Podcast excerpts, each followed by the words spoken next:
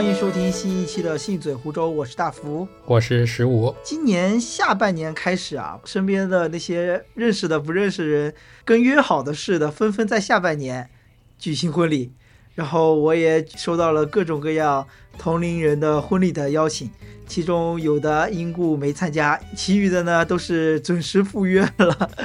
在下半年参加了这几场婚礼，就觉得，哎呀，婚礼这件事情还是真的蛮神奇的。所以呢，今天就想跟十五这位结过婚、举办过婚礼的人来聊一聊婚礼这件事情。我觉得聊婚礼的话，就先从领证开始吧。哎，我我见识到了不少的婚礼，可是先举办婚礼，然后再领证的哦。有些甚至可能连证都没领。哦，对，很神奇的一点就是，我爸妈当时也是这么说的，就是可以先办婚礼，然后后领证。然后呢，但是在就是我老婆是。八月是海宁人嘛，嘉兴海宁，然后他们那边是必须要先领证，然后才能办婚礼的。这里面的道道他有具体跟你说是什么样的原因吗？我我不知道，可能就是习俗不一样。我觉得温州那边对领证这个东西不是特别看重。嗯，是的，是的，因为。我身边也有些例子，他其实就不会特别强调证这个事情，而且像之前前段时间正好在 B 站上看到一个段子，就有人是先举办了婚礼仪式之后，同居了一段时间，发现不合适，然后证也正好没有领，就分开了。所以好像有很多这种事实婚姻，但其实并不是那种证件上婚姻的这种关系存在，这个东西还蛮复杂的。他们那边是因为。有一个仪式，就是要在婚礼上读结婚证哦，所以必须要有这个道具在。对对对，我觉得这个环节是有点让人尴尬，但是就是他要把结婚证上的字读一遍，然后什么宣布你们是合法夫妻这个意思。哎，但其实这个仪式一般是在民政局会举行的，对吧？嗯，对，然后但他们会在婚礼现场有那个主持人或者叫司仪啊，需要让各位亲朋好友都见证一下这个庄严的时刻。这个其实 我觉得还蛮讲得通的。嗯嗯，我还有个问题，就是你们有举办过订婚的宴席吗？嗯，没有。哦，就我们是因为是算两个城市的人的结婚，所以说我们这种酒席什么的得摆两次嘛。然后因为。呃，当初因为疫情，然后温州那边就没有办，只是温州那边有一个那种类似于订婚，就是给全村发糖，哦，发那种东西，然后就是宣布一下我们家的小孩结婚。我我的感觉是这样子的，嗯嗯嗯，然后感觉那个就是温州那边所谓的订婚。但我理解的订婚应该是呃男女双方以及他各自的父母，还有比较亲近的亲戚。他们私下里，比类似于，比如说找个酒店一个包厢里面，可能可能就只有十几个人这样子一起相聚的这么会面的一个一个，或者可能有几桌吧，但是他不会特别夸张盛大的那种宴席，来大家双方的亲戚见一下。我理解应该是这样，毕竟我也没有结过婚。是的，我们是没有的。对，然后有些人就会选择说先订婚，订婚自己相当于双方亲戚都知道了。互相的存在之后，然后小两口他们的婚礼，可能有些人就会选择旅行结婚，就会觉得呃想摆脱一下这种呃繁琐的婚礼仪式啊之类的，来选择一个自己比较能掌控的或者自由点的一个时间和仪式。嗯，但这种都是城里人想法比较多嘛。像我们这种摆在乡下的那种，就是你没有办法跳出去的。其实你你们的婚礼其实还算很有特色的。我们这一趴可以放到后面来讲。我们可以先具体来聊聊这个比较新奇的体验，领这个国家级证书的事情。当时，呃，如果是我们节目的老听众，应该是知道我们在几年前录过一期关于你们八月和十五求婚的一期节目。那你们领证的日子是在求婚之后多久呀？就有一两个月吧，两个月左右。哎，当时是不是说好像领证的日子先定，然后就快到了，这个求婚的仪式迫在眉睫，必须要 必须要找个时间把它给办了，对吧？差不多，差不多。那个时候也是从，我记得是从一月份开始准备，嗯，对然后到三月多去。我们去那个叫什么野营嘛？嗯，安吉。对，去安吉，然后露营嘛。到五月二十一号领证。哦，所以你们的结婚日期是五月二十一号，专门找了这个现代化、比较现代化、有寓意的一种数字，对吧？谐音梗。这这个我觉得其实很很很很好理解，但是好像一般人是不是李正会看黄历，也就是看农历比较多呀？呃，有也有，但是现在我感觉很多都是挑这种情人节啊、五二一、五二零这种也很多。那所以你们那天领证的人应该会很多吧？呃，我本来以为会很多，但当时去我记得还好，就没有特别多的人。你们当时大概是一个什么样流程啊？比如说要预约啊，要带什么东西啊？我我们是跟那个就另一个同学大厨，我们是一起去的。哦，就我们是一起同同一天领证的，所以我印象里很深的就是流程已经基本全忘记了，就填表啊那些，然后工作人员跟你说一些有的没的，我都已经不记得了，就记得我们领完证之后，不是他会有那种小房间布置好的给你拍照，嗯，然后有宣誓。然后我们就互相给对方拍照片啊什么的，拍立得、相机都拍了。所以当时那个环环境会，你们会比较私密是吧？就是一对一对来，或者就是你们两对认识的一起来。呃，不是，他那个宣誓的地方，其他的都坐在下面，想想就尴尬。然后就拍照那个也是，就一个大的那种教室一样的那种感觉。也不能叫教室，一个大房间，然后有好多人等着拍照嘛，你就一对上去拍完，等下一对。所以我印象里没有很多人，因为拍照那地方也不用等。哎，你们就没有自己提前准备照片吗？好像有些人会专门去那种写真馆啊，拍自己那种比较精修过的照片。没有，就是我们是拍那个婚纱照的时候，顺便把那个结婚证的照片一起拍了嘛。哦，就那种。然后那个当时就有的人会在那领证的那天请。摄像师跟着跟拍，嗯，然后我们就没有，就自己拍拍就好了。就记得那边民政局结婚同个窗口，然后边上好像就有离婚窗口的。哦，哎，说起这个离婚窗口，我就想起前不久那个，你知道那个湖南卫视哦芒果 TV 比较火的那个综艺节目吧，《再见爱人》。我听说过，没看过。就是离婚综艺嘛。然后他们最新的一季里面有一个片段，就是让那些怎么说快要离婚的那些艺人，他们去。哎，是在哪里？新疆还是呃哪里一个比较偏远的民政局，让他们来当一天的离婚的那些人的怎么说志愿者，然后就会发现离婚可复杂了，就是你想离还不一定离得成，因为你还还需要经过，首先是这个离婚冷静期是颁布之后会很难离，对吧？然后那个节目里面就会你要去离婚。就会有一个调解人，也就是他们民政局的局长，会来当一个中间协调人，分别跟两个人同时对话，然后分别跟一个人单独对话，轮流过来。有些人可能就讲着讲着就回家说再想想，就不离了。是的呀，有冷静期还要三十天呢。对，现在尤其是有了冷静期之后，还有三十天。所以你当时看到隔壁是离婚窗口，当时有人有人正好去离婚吗？我印象里好像是没有的，几乎没有人。哦，可能离婚也会选那天的日子。领证那天还有发生什么有趣的事情吗？没有，领完证之后就平平淡淡的去吃了一个大餐，是吧？好像是的，就吃顿饭就结束了。所以这个证，哎，我突然好奇，这个证就是说在你日后日后的生活当中有用到过吗？嗯，结婚的时候读了一下，然后就没有了吧？因为我想到就是。之前不是那种电视剧里面有很多说过，要一这个一纸婚约干什么？这个纸就能束缚住我们的爱情吗？那种你知道类似于电视剧的桥段嘛？但是后来我知道的一个消息，就一个信息，就是说你必须要有这一纸证书，你才能在比如说对方签病危通知书的时候，你才有资格签，对不对？然后有好多人可能就会被这个原因给说服了，神奇。对啊，所以有时候就在想这个证的呃怎么说意义吧。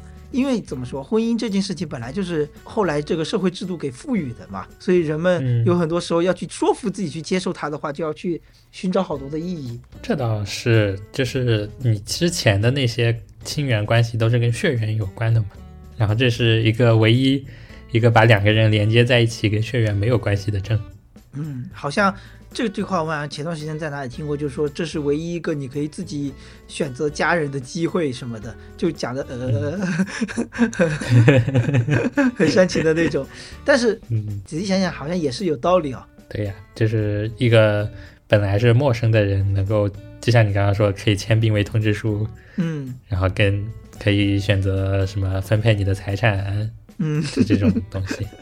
对，就是他就仿佛有了一个保障。然后，其实说起这个，我就想起，其实无论是婚礼还是结婚证书，它都是一个你想要离婚的时候更要去越过的一个障碍。就是障碍多了，你有时候可能就不会太想去离婚了，因为不像分手嘛？你说分手就直接分手了，因为没有什么束缚，没有什么呃约束，对吧？但如果你举办过婚礼之后，你在很多人面前宣誓过之后，大家就知道你结过婚，然后你要离婚的话，你会有很大的心理障碍、心理负担。然后离婚证也是。领了结婚证之后离婚，你还要像现在有离婚冷静期，你还要去办这个手续，然后有时候可能还要打官司协调分财产，就就会增加了很多障碍，就会降低这个离婚率嘛。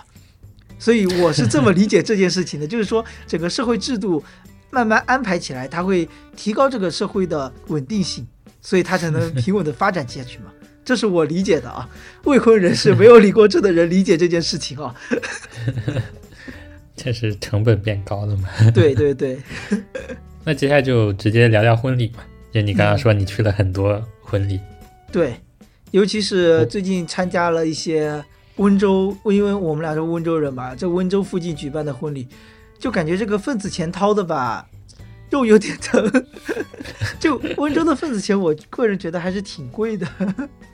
嗯，你之前给的平均大概都是多少在温州？因为温州它最低就是要两千嘛。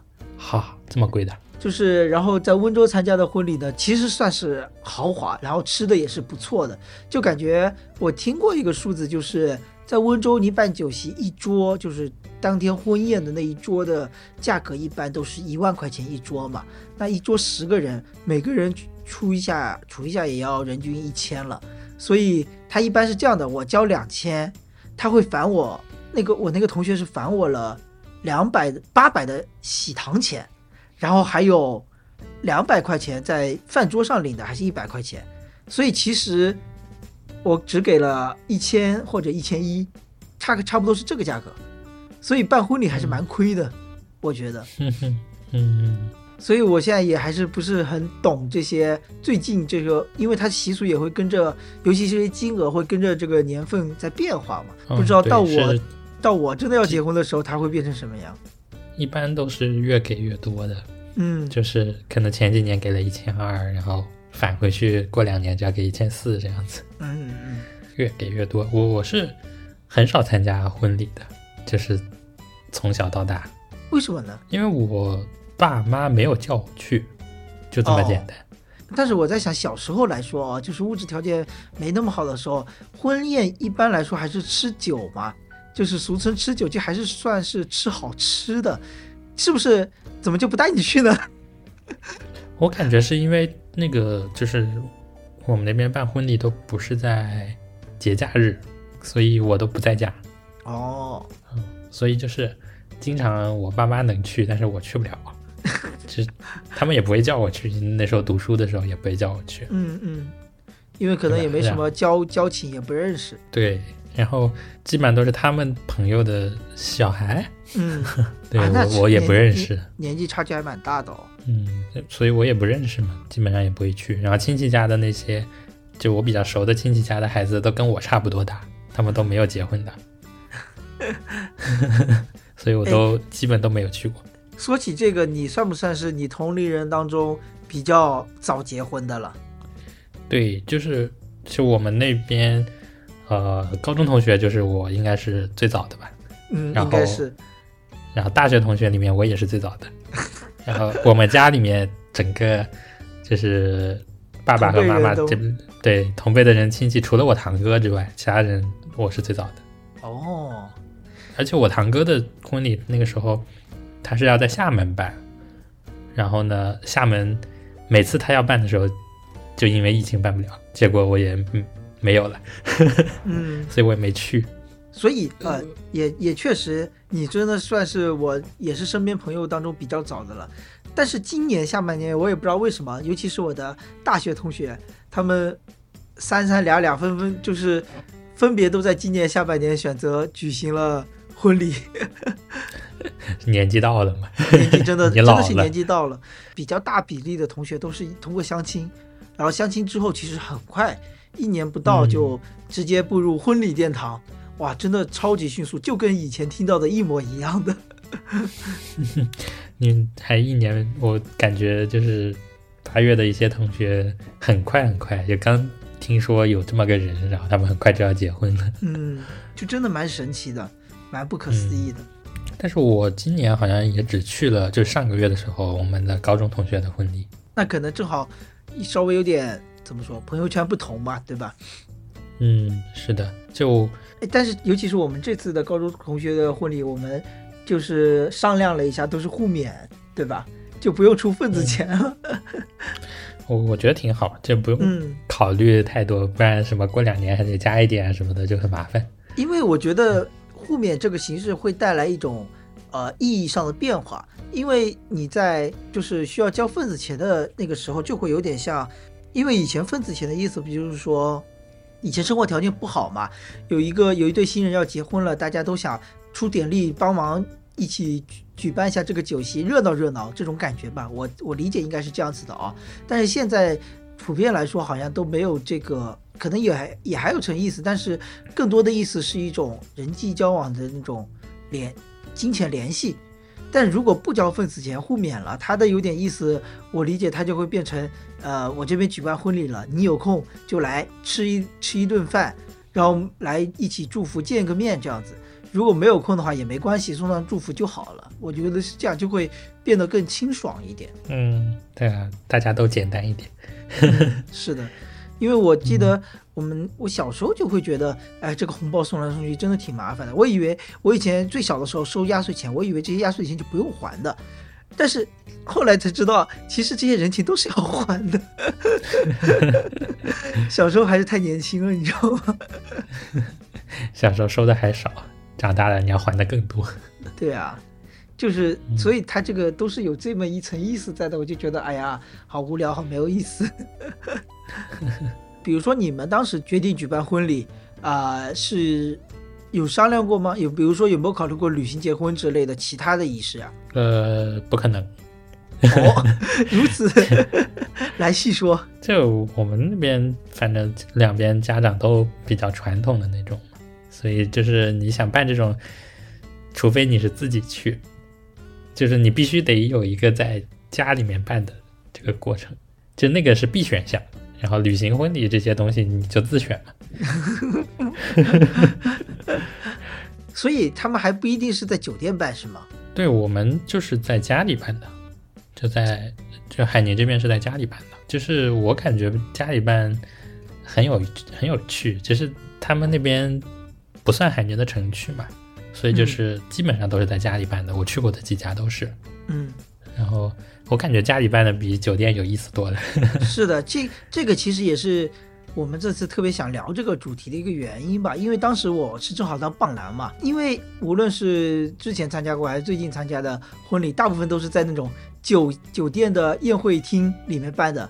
就是中间有个 T 台，然后两边左边男方，右边女方这样摆桌子，然后司仪就是说着大差不差的话，在那里怎么说引引导新人，然后让新人父母入场，然后说两句煽情的话那种感觉，看多了就觉得很无聊，很没意思。基本都一样吧。对啊，对啊，就是我会觉得嗯。很乏味，或者说我以后肯定不想这样，所以其实我们可以具体来聊一聊实物你当时的婚礼。哎，就是有一个很神奇的事情，我当时干了什么我都已经不记得了啊！就是那个那个时候，因为那个时候你就完全不知道要做什么事情，然后就是有人跟你说你要干什么干什么，你就去做一下。所以就是我来给你复盘，怎么回事？怎怎么还要复盘？我想想，当时后面就是后面我去参加有一些，呃，就八月其他同学的婚礼嘛，然后他们会做一些类似的仪式，然后我就已经不记得我也干过这个事情，就类似于那种什么祭祖啊，反正就是各种各样奇奇怪怪的仪式，反挺多的。反正前面的流程我觉得都差不多，然后就是因为我们是啊不可能从温州接亲嘛，所以就是相当于酒店是一个家。然后把他接回家的感觉，嗯，这个其实跟其他也没什么区别，对区别就是在接回家之后后面才是重头戏了。你还记得多少呀？没怎么记得，我印象深的只有一个事情，嗯就是他们那边的一个习俗就是，呃，我的老丈人，然后要给我穿袜子、穿鞋、戴手表，对，这个我只记得这个事情。神奇。这个其实对，而且是那种敲锣打鼓、很对响很响的环境里面做这个事情，其实这个时候要跟。要先跟听众描述一下当时的一个场景吧。当时应该是在家里的，类似于入堂的那种客厅的那种，就是老家房子一般一层或者二层就是一个比较主要的主入口的一个厅嘛，主厅。主厅好像是嗯摆了，是不是摆了一个类似于祭祀用的那种红色的红色桌布盖起来的一个桌子？对，然后上面摆了很多吃的，是不是有蜡烛？对对对我记得，蜡烛是必备常客。对对对，然后整个场景是非常的红念的，然后左右各有一把类似于太师椅一样的，那就是新郎新娘坐的嘛。当时，呃，你们俩坐上去之后，因为你们当时其实整体的是中式的服装，还不是西式的，就是整体都是中式的那个结婚礼服嘛，其实很符嗯合当时的那个氛围了。然后就是你的老丈人帮你，有没有帮你洗脚啊？我有点忘了没有。没有，没有洗脚是吧？然后直接是穿上，帮你穿上，他是蹲下来帮你穿上红袜子，然后再穿上皮鞋，再帮你带皮带。这个场景其实对于我们来说都是很震惊的。就从来没有见过。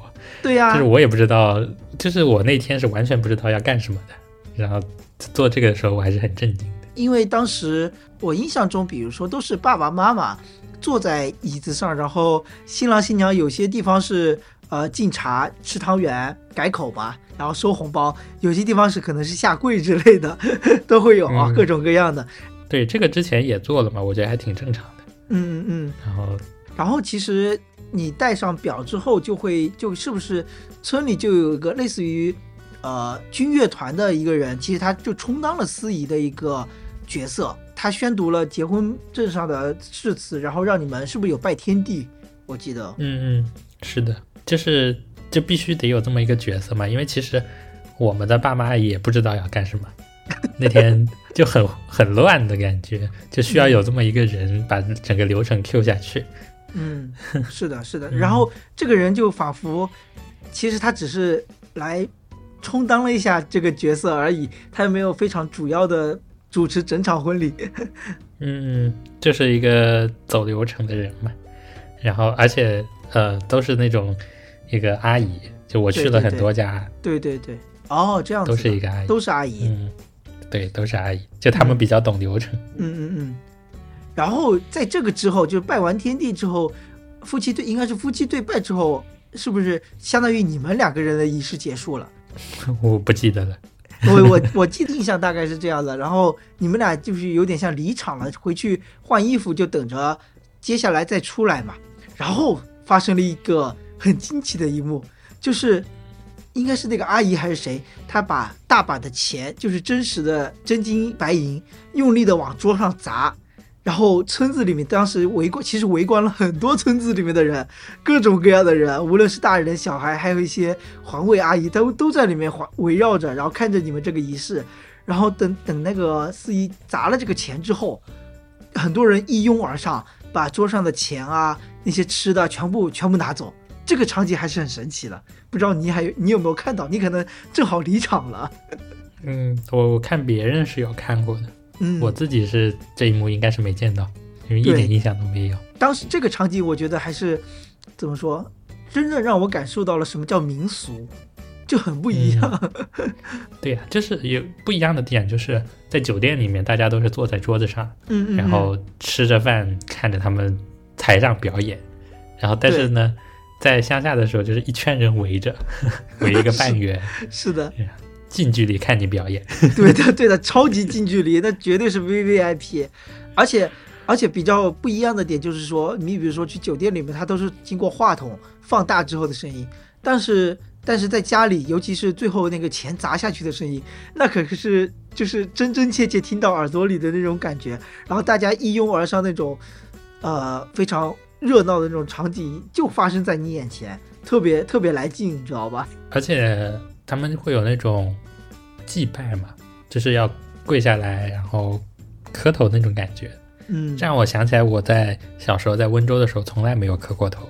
嗯嗯嗯，是的，是的。其实我感觉好像是偏，比如说 偏山东那边，好像特别喜欢磕头。尤其是我以前在电视里看到，他们那个过年的时候给姥姥姥爷或者给更更长辈的人，那他们都是要磕头才能给领红包的。嗯，是我在，所以在这边就很不习惯。就第一次的时候，因为我都不知道怎么磕。嗯，是呀，就我我我这辈子好像也没磕过头，对，也就是上墓的时候鞠过躬吧，对吧？嗯，对对对，就是基本上，呃，在那边就是葬礼的时候，也只是鞠躬，对呀，就从来没有跪下来过。是的，是的。然后这个环节是算是比较怎么说刺激的一环。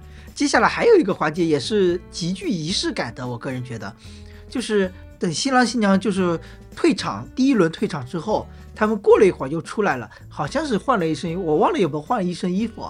但这个时候就开始入座了。其实那个期间就开始摆桌子嘛，摆桌子上面就是类似应该是方桌，一个方桌大概有能坐八个人，我记得就是新郎和伴郎一桌，新娘和伴娘一桌，新郎和新娘分别就是起身吃茶，吃个三轮，然后又进行了第二次的退场。我我有点忘了，好像是这样子。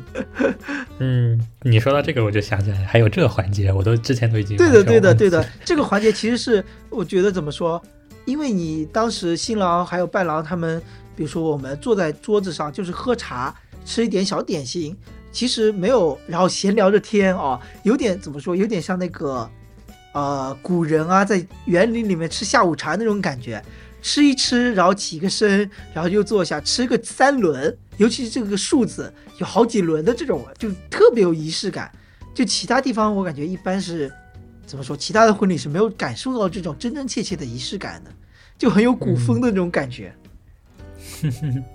是，尤其是配上那种，呃，传统的那种敲锣打鼓的感觉，那种嗯有种那种狂热的氛围，很神奇的感觉。对，因为那个时候应该也是请了军乐团嘛，就是村子里都会有这个军乐团，就是各种红白喜事，对吧？都会都会出席出现的那种那个团队。但其实你们当时的婚礼请的也是这样子的一个团队来奏乐吧？然后在那个之后，我记得起了三轮声，喝了三杯茶之后，就进行了第二次退场。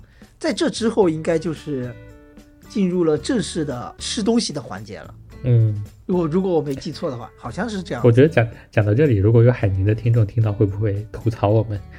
对我们确实啥都不懂。这非非非常欢迎他在评论区跟我们详细说说这个具体的流程啊。就是我第一次呃有这种仪式的东西，竟然是我自己的婚礼，而且算是怎么说，算是非常独特的仪式吧。至少在我看来，就之前从来没见过。嗯嗯嗯。尤其是像这个现在婚礼都沦为比较，呃，怎么说，非常西式化。首先，而且都沦为一个行活了，就是请婚礼策，对啊，千篇一律，请婚礼策划团队，然后找酒店、找司仪这种特别的怎么说单一，吃多了看多了你就觉得没什么没什么感觉了。嗯，是的，而且我感觉就是海宁这边吃席这个事情，都是要吃三天的。哎，这个也蛮神奇的。嗯，像温州这边办婚礼就是吃一顿饭嘛。对啊，这然后但是海宁这边就是第一天会有那种亲戚和周边邻居来帮忙，因为是乡下自己家办嘛，会有人来帮忙。这些帮忙的人你要给他们准备晚饭。嗯。然后第二天是再吃一天，就主要的那一天。嗯。然后第三天的时候还会还是会有人来。然后还是午饭加晚饭，这个当时我们是不是也聊过这些事情？好像就是说，有些人可能当天赶不到，然后 就会提前一天或者是在后一天继续吃。这个也不知道是为什么。嗯，我不清楚。我印象里就是有其他的同学应该是来吃过两天。哎，我觉得在聊具体的婚宴吃什么之前，因为这个也是有的聊的一个部分嘛。呃，我们还我还想再先聊聊婚礼仪式这个事情，就是你有没有？参加过呃比较区别于现在比较流行的这种婚礼之外的一些婚礼仪式，或者见过？哎，还真有一个，嗯，就是我的一个大学同学，然后他们是也是在酒店里面，但是基本上都是朋友，就是长辈很少，所以也就没有那种很多的仪式。然后吃完饭之后，就是在外面的草坪上，然后一个基本上底下坐的也都是朋友了，就是长辈都走完了。哦，然后对，让他们再弄一些讲些东西啊，然后最后大家围在一起，在那个草坪上玩一些游戏什么的。啊，那就这个其实跟我参加过的一个前同事的婚礼蛮像的，有点像草坪婚礼了。他当时是在惠州的乡下。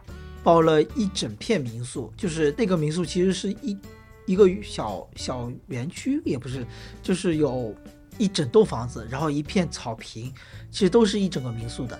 他就提前订好了，大概两三天这样子一个情况。我当时过去的时候，它其实真的是很乡下了，但是乡下的景色特别美，四周都是田野，然后就是非常原始的那种感觉吧。在那边，呃，晚上就是到了你进酒店进他们房民宿房间就先休息，到了晚上婚礼的时间到了。你就去草坪里面，草坪那边办好，就是一个那种白色的架子，然后一一堆白色的凳子摆起来，就去听他们聊他们的故事，讲一些誓词这样子嘛。然后父母发下言之后呢，就去吃一顿自助餐，还不是那种一桌一桌的，而是两条大长桌，一桌是朋友，一桌是亲戚，然后东西都是自助。自助，然后各种拿，吃完之后就是篝火晚会游戏，还在那里蹦迪跳舞，这种这种感觉。第二天之后就各自回去。是呀，就感觉不太一样。就是我理解的话，就是好的婚礼，尤其是我自己作为一个旁观者或者参与人的话，我就觉得，呃，尤其作为一个观众，你有其实有参与感，也是一件挺好的事情。因为会是一个比较难忘的聚会吧，我个人理解。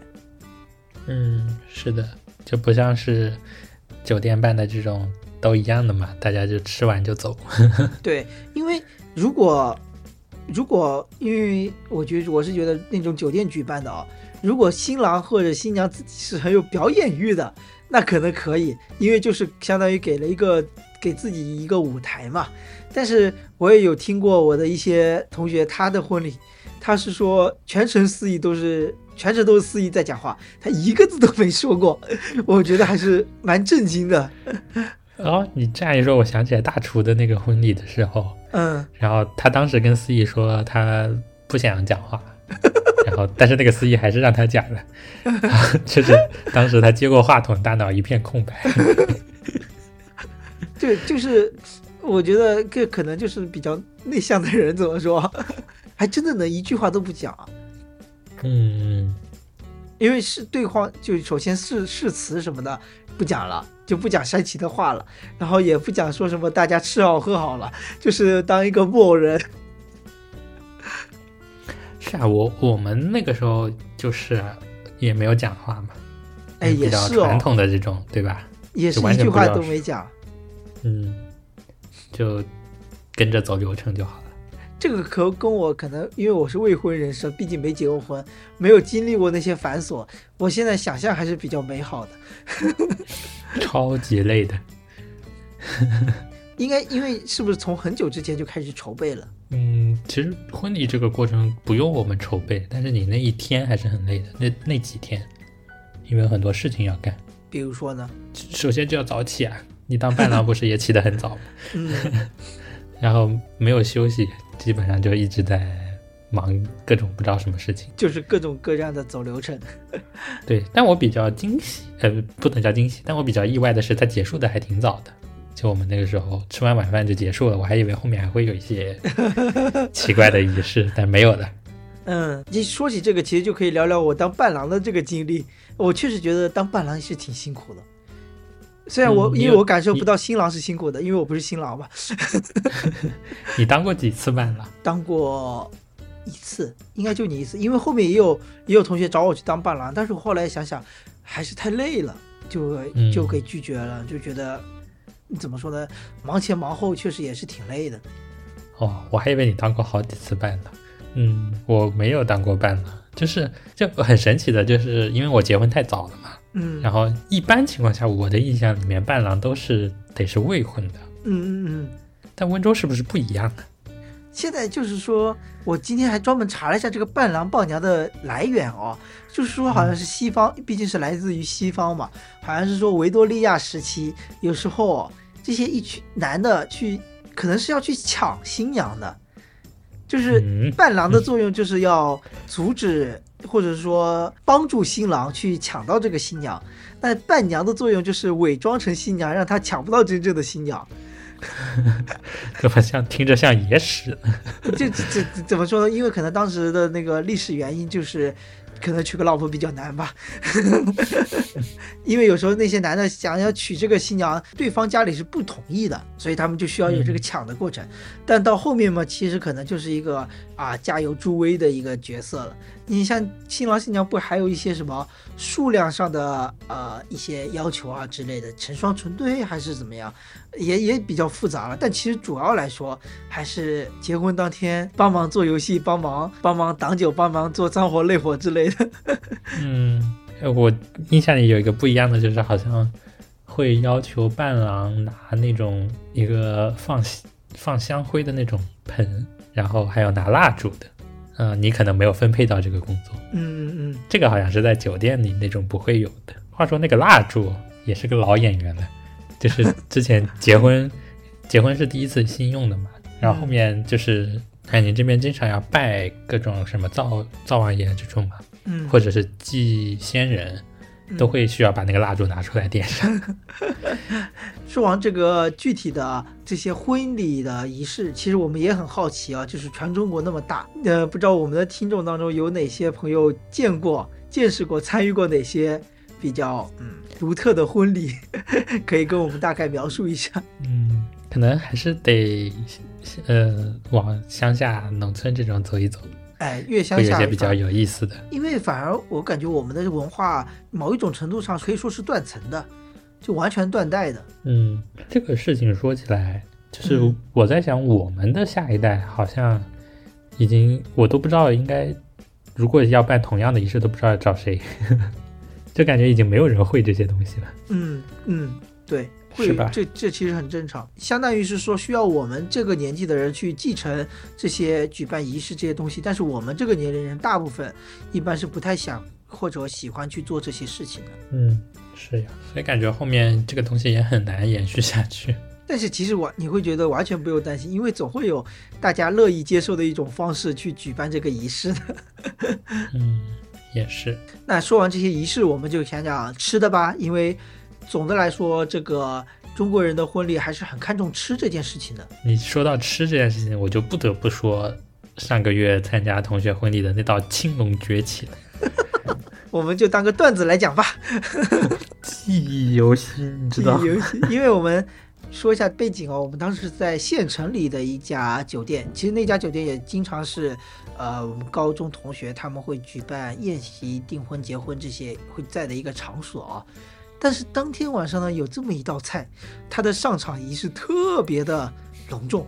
首先，他在两个大屏幕先先放广告，那个广告的分贝，我觉得得有一百二十分贝。主要那个宣传片拍的还贼土，对，特别的 low，就有点像商场大促销那种。嗯，而且那个片子不长，它还循环播三次。哎，对我们本来以为播一次就完了，然后它居然循环播三次。其实它整体的这个空间很大，但是它音响声音也很响，它给人的一个感觉是噪音真的很响。就我们而且菜菜端上来的时候，就是那种刺身嘛，所以底下都是冰块儿，然后用一个超大的盘子，两个人一起抬上来。哇，那个大，了，那个大我们得形容一下，那个大有多大呀？我觉得得有怎么说？我正好四分之一张桌子，四分之一张啊，可可能有，真的有，就是真的有。它底下几乎百分之八十都是盘和冰碴子，上面就一些那个象拔蚌，一些三文鱼刺身，一丢丢的那些肉吧。然后它显得特别尊贵，尤其是啊，端菜上来的怎么说？服务员也好，还是厨师，他们是要用那个担子来挑的。抬轿子那种，对，抬轿的那种感觉，两个人分别用圆的红棍子抬在肩上，然后那道菜扛在那个下面的一个担担里面，经过梯台，你敢想象？就是一次性只能上两桌，这样子的一个效率。是啊，还要有个人来指挥，然后对，抬到哪里去？就是整个仪式相当的夸张，然后伴随着他们通过 T 台来上这道菜的过程，那个 K 那个 MV 一直在播放，循环播放，我们整个人头都快痛死了。所以这个事情过去了一个月之后，我至今还记得青龙崛起。青龙崛起，就是我当时很震惊或者疑惑的一点，就是难道新郎新娘他们不知道这件事情吗？因为如果别人在我的婚礼上办这么一件事情，那我肯定是要求他们要打折的。这就感觉好 很奇怪。对呀、就是这个你用我的婚礼来宣传你的这个菜就很离谱呀。这是喧宾夺主嘛？对呀、对呀、就感觉放了这个菜的宣传片，就很奇怪。你不你这个不给我打个七五折，我说不过去的。好吧，这是在酒店很尴尬的一个地方。是的，是的，但其实其他情况下，我在温州吃的怎么说婚宴哦，大体情况下我觉得味道都还是不错的，嗯，因为它规格还是不低的，就是各种那些什么山珍海味都是有的，哎，我感觉有的时候就会有点少，就哦，分量种类还是多，对，分量少。嗯，因为可能吃的人正好也多，因为对这个也是以前的一个印象，就是很小的时候会觉得啊，这个去吃酒是吃好吃的，会吃的很开心。尤其我印象非常深刻的是小时候村子里摆酒席有那种五颜六色的虾片，那个是我最后最爱吃的一道菜。但是好像随着长大之后，就会有这么一个概念，就是吃酒是吃不饱的，你总归还是要吃完酒之后要去填填主食，吃点填饱肚子的东西的。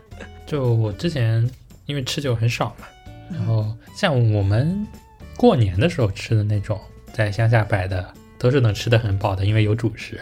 对，然后后来我参加婚礼，基本都在海宁这边，然后这边就跟酒店里很不一样，跟我们那边酒席也很不一样。嗯。就我在温州吃的都是先是四个大冷盘，然后呢、中间会上各种各样的菜，吃完之后就拿走上下一个，应该差不多都是这样子的吧？因为就是有服务员会随时的在那里更换菜盘嘛，也有也会有菜服务员他会帮你更换骨碟啊什么的，就会很勤快一些。嗯，我记得温州差不多都是这样子，然后海宁这边是他上菜非常的快，你有印象吗？他会把整个桌子铺满，然后放不下的时候，对，放不下的时候就会往上叠。嗯，基本上吃吃完是不会拿走的，就是会把剩下的盘子直接叠上去。我记得当时是不是说好像呃，就是我们还没开宴开席的时候，先入座，他好像先不发筷子的，我记得是不是这样？嗯，是的，就是我理解这件事情，好像就是说要等人齐了才能发筷子，就是整个宴席开始了才能发筷子。与此同时呢，我觉得它还有一层作用，就是要保持这个宴席上的桌面上呈现一个丰富度，就让人看了觉得哦，这个婚宴很有东西的样子，就不能提前让人，比如说先吃完了一盘菜，让他看见别人就光盘子里面什么空空的，什么都没有。我在想，是不是可能会有这么一层作用？不清楚，但这边上菜确实很快，就是基本上不太存在你能吃空的，我是这么觉得的。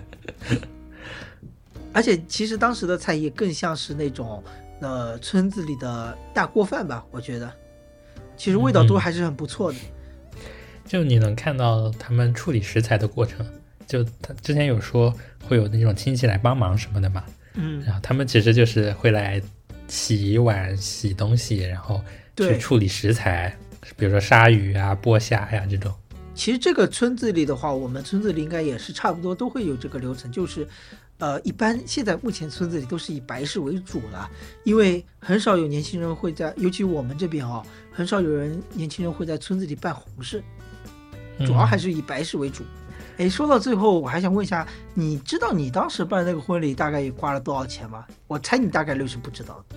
对，因为都是家长办的。因为我听身边的有些同学说过，其实办婚礼总的来说都是亏钱的，而且如果要办的豪华一点的话，真的是要烧不少钱的。嗯，但对我们两个来说，就是呃，婚礼上拿到的钱都是给我们的。哎，对，这个我又想起了当时应那个应该是改口费的红包啊，哇，那个厚度有点东西的。对，就我爸妈和他爸妈给的还挺多，嗯 然后同学之间给的份子钱都是给我们的，啊，真爽，嗯小金库攒起来，攒起来。就是我们拿到就是份子钱和改口爸妈给的红包嘛。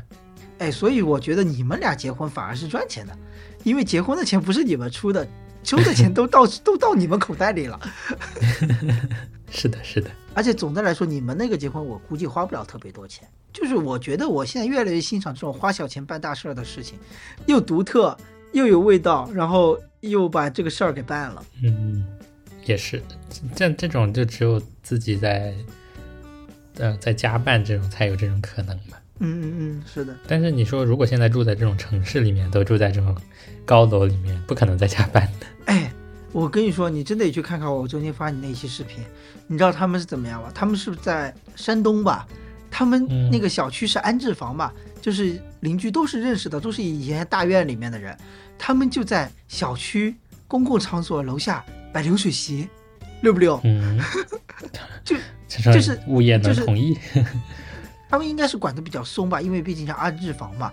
然后他们那个当时的场景，你就会觉得很难想象，就是你坐在小板凳上，然后吃着流水席，然后你的周围全是那种高楼，就全是住宅楼，特别高的那种，就跟想象里或者印象中那种农村的流水席完全不一样。就当时在视频里面看到这个画面，我就觉得很有意义，很有意思。是，这确实挺神奇。对呀、对呀、就是这个另辟蹊径很很独特。嗯，感觉在杭州这边是挺难实现的。嗯，说起这个未来的婚礼，其实我也想怎么说，想分享一下我我脑海中想象的婚礼。首先不一定结婚，首先不一定有婚礼，就算有婚礼，我觉得我特别喜欢之前我看到过的一个 UP 主的他的婚礼，他的婚礼特别有意思，他的婚礼是在一个教堂里面。但不是那种传统的教堂仪式，就是有教师、牧师那种啊，而是它里面充满了所有的卡通人物，就是装扮的很卡通，很有什么童话氛围。然后他穿的他自己就是那场婚礼的司仪，然后他穿的礼服呢也不是那种黑白的那么庄严的，而是那种亮蓝色、亮绿色的，就特别的滑稽或者特别动画人物的那种感觉吧。就他的内心是一个非常有童心的人，然后参加来参加婚礼的一些人，可能都是以站着，然后拿杯酒这样为主，然后可能也会有，应该也是会有那个吃饭的部分的啊。然后我会比较倾向于这样子的一个布置，那我会想象说，我未来的这个婚礼肯定是得是各种各样的鸟的鸟的玩偶。就有点像热带雨林的那种感觉，这个是我会比较喜欢的一个场景，我就觉得哇贼有意思。然后来的，然后举办的那个主题，我觉得可能会以环保或者再循环的一个为主题来想各种各样的一些环节，我觉得这个会很有很有意义，然后大家也会有参与感，美好的想象。美好的想象。但是到那个时候，不知道有多少的外力会加上来。到时候就是家长酒店里办办嘛就好了。但是哎呀，好多人的婚礼都是这样，其实自己，你比如说新郎新娘到最后都笑累了，对吧？好多就是来合影的，他们笑都笑到最后都笑不动了，脸都笑僵了，嗯我就觉得好好无聊啊。嗯，没有办法，我觉得就是就传统的一点的婚礼就是长辈要办的事情，嗯，就他们要告诉亲戚朋友什么的，然后就我家的小孩结婚了，就这样子。所以其实到最后其实不算是一个体验，而是一项任务就要完成。嗯，是的，很大程度上不是自己能决定的事情，就是一个广而告之的作用，哎，虽然我还是不是很认同，没有办法。哎，我最近就在想，就是人生到底该怎么过吧。其实嗯你办婚礼，你办成自己想样子、想要的样子也是办，呃，当个傀儡办也是办，就看自己愿意付多大的力气了。这其实主要看是谁付的钱 一般来说都是自己付的钱吧，是不是？啊。婚礼不是一般都是，一般都是父母付的钱，啊，这样子的。所以就得顺从一点。然后，如果你自己愿意花钱，可以自己再办一场嘛。嗯，掌握经济才有话语权。这才是自由的真谛，是吧？那今天节目就到这儿，挺好。那这期关于婚礼的分享就到这喽。如果各位听众朋友有参加过有趣的婚礼，或者关于婚礼这件事情有什么想说的，都可以跟我们留言。嗯，那我们这期就到这里了。好，大家下期再会，拜拜。拜拜。